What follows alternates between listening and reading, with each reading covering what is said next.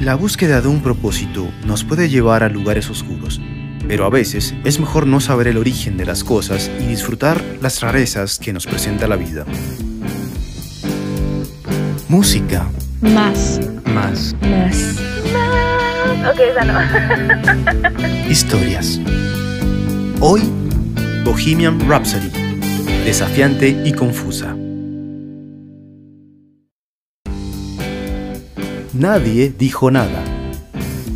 Un día cualquiera de finales de los 60, Chris Smith, un amigo cercano de Freddie Mercury, el cantante y frontman de la banda británica Queen, escuchaba mientras el músico tocaba el piano y cantaba para él, partes de canciones en las que estaba trabajando, entre ellas un borrador que había bautizado simplemente la canción vaquera, quizá en referencia a los duelos que conocemos por las películas, pues incluía la frase Mama, just killed the man, la primera línea de la segunda parte de la compleja composición casi teatral que resultó ser Bohemian Rhapsody, la canción insignia de la banda.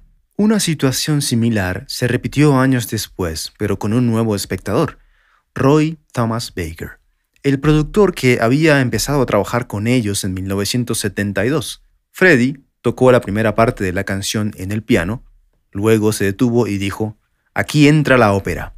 Y con eso salieron enseguida a buscar algo de comer. Luego, en el estudio, cuando llegó el momento de construir la canción, Freddy llegó con todo mentalmente preparado.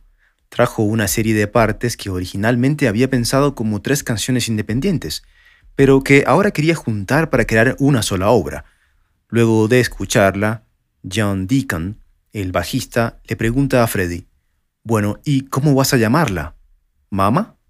El cantante respondió, no, creo que la llamaré Bohemian Rhapsody. Entonces hubo un silencio que se puede interpretar como mera confusión, pero nadie dijo nada. El título tendría sentido más adelante. El detective de la música. Lo que nunca tuvo mucho sentido es la letra. El narrador habla de haber matado a un hombre, acepta su condena y aconseja a su madre de seguir con su vida porque nada realmente importa. Pero no hay una narrativa que nos permita conectarlo con la realidad. Como muchas canciones, deja total libertad a la interpretación. Además, el autor nunca quiso explicar su significado. Desviaba la atención simplemente diciendo que se trataba de relaciones.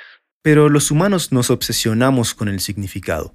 Queremos saber qué, cómo, cuándo y por qué existe una canción que tanto nos gusta. Claro, muchas veces eso no es posible, pero es divertido jugar a ser el detective de la música.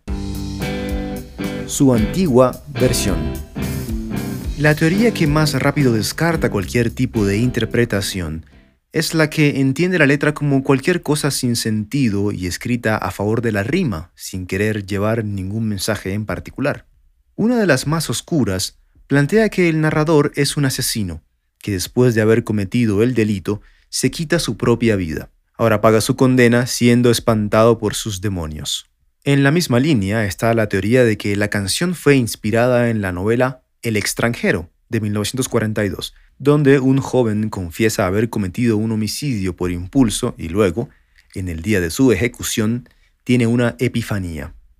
Para algunos de sus amigos, la canción expresa el momento en el que Freddy reveló su sexualidad abierta. La confesión lírica de matar a un hombre era una referencia a él mismo en el momento en el que se acepta y decide acabar con su antigua versión. Volvemos a la normalidad. Una letra tan enigmática requiere una composición musical que la represente. Es aquí donde el título de la canción empieza a tener sentido.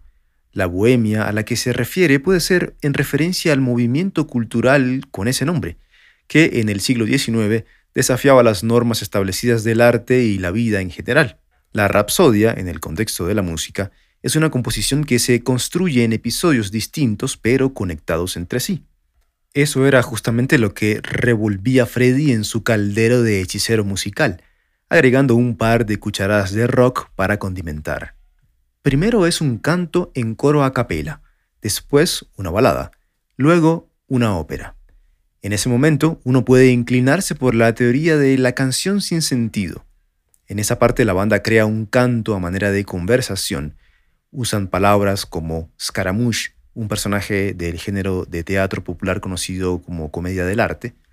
Mencionan a Galileo, a Fígaro, al baile fandango de España y Portugal, a Belcebú, y usan la palabra Bismillah, que significa en el nombre de Dios en árabe. El pasaje resulta ser una parodia de la ópera italiana, todo regado, pero con una estructura clara. Después de todo eso, volvemos a la normalidad. La banda trae a la audiencia de regreso al terreno conocido con una sección de hard rock desafiante y luego de vuelta a la balada para terminar. Un problema y una oportunidad. Por ser tan atípica, la canción tuvo problemas de distribución al principio. La mayor preocupación era la duración. Llegaba casi a los seis minutos y eso era inconcebible para la radio hizo falta romper las reglas un poco. Antes de esperar la aprobación corporativa de la disquera, filtraron la canción a un DJ de radio, quien se dedicó a testearla. Ponía a reproducir solo algunas partes y en la medida que los oyentes empezaron a pedir más, fue dejando sonar toda la canción. Así generó apetito y alta demanda, al punto de que cuando la gente iba a buscar el single en las tiendas de música, se encontraba con que todavía no había sido lanzado. Desde la música hasta la distribución, el recorrido estuvo lleno de innovación, pero quizá el aspecto más revolucionario fue el video promocional. En los 60 era popular en el Reino Unido un programa de televisión llamado Top of the Pops. Era un show de música donde se presentaban los artistas más populares de la semana. Cuando los invitaron a interpretar su nuevo single, se presentó un problema y una oportunidad. La canción era muy compleja para ser tocada en vivo, y salir haciendo la mímica de la interpretación hubiese sido extraño por la cantidad de ambientes por los que atraviesa. Además, ya estaban de gira y no les sonaba mucho la idea de pretender que tocan mientras suena el single de fondo. Así que, para escaparse de la presentación, decidieron hacer un video pregrabado que luego el show pudiera reproducir. Fue un hit. A pesar de que la banda ya había hecho videos antes, este llegó en el momento indicado para impulsar la tendencia de los videoclips. Estableció el formato como una herramienta básica en el marketing musical y ayudó a abrir el camino a la siguiente innovación del entretenimiento. Siete años después, nació MTV. Uno de esos casos raros. No todo lo que es diferente es necesariamente bueno. Al final del día eso es algo subjetivo y personal. Pero cuando hablamos de popularidad en la música, usualmente hay un patrón, una tendencia que asegura cierto grado de aceptación del público general. Bohemian Rhapsody fue uno de esos casos raros en los que una canción genera una gran afición a pesar de querer salirse de la norma. Llegó a la cima y se posicionó como un clásico del rock, que mantendrá su relevancia por varias generaciones más.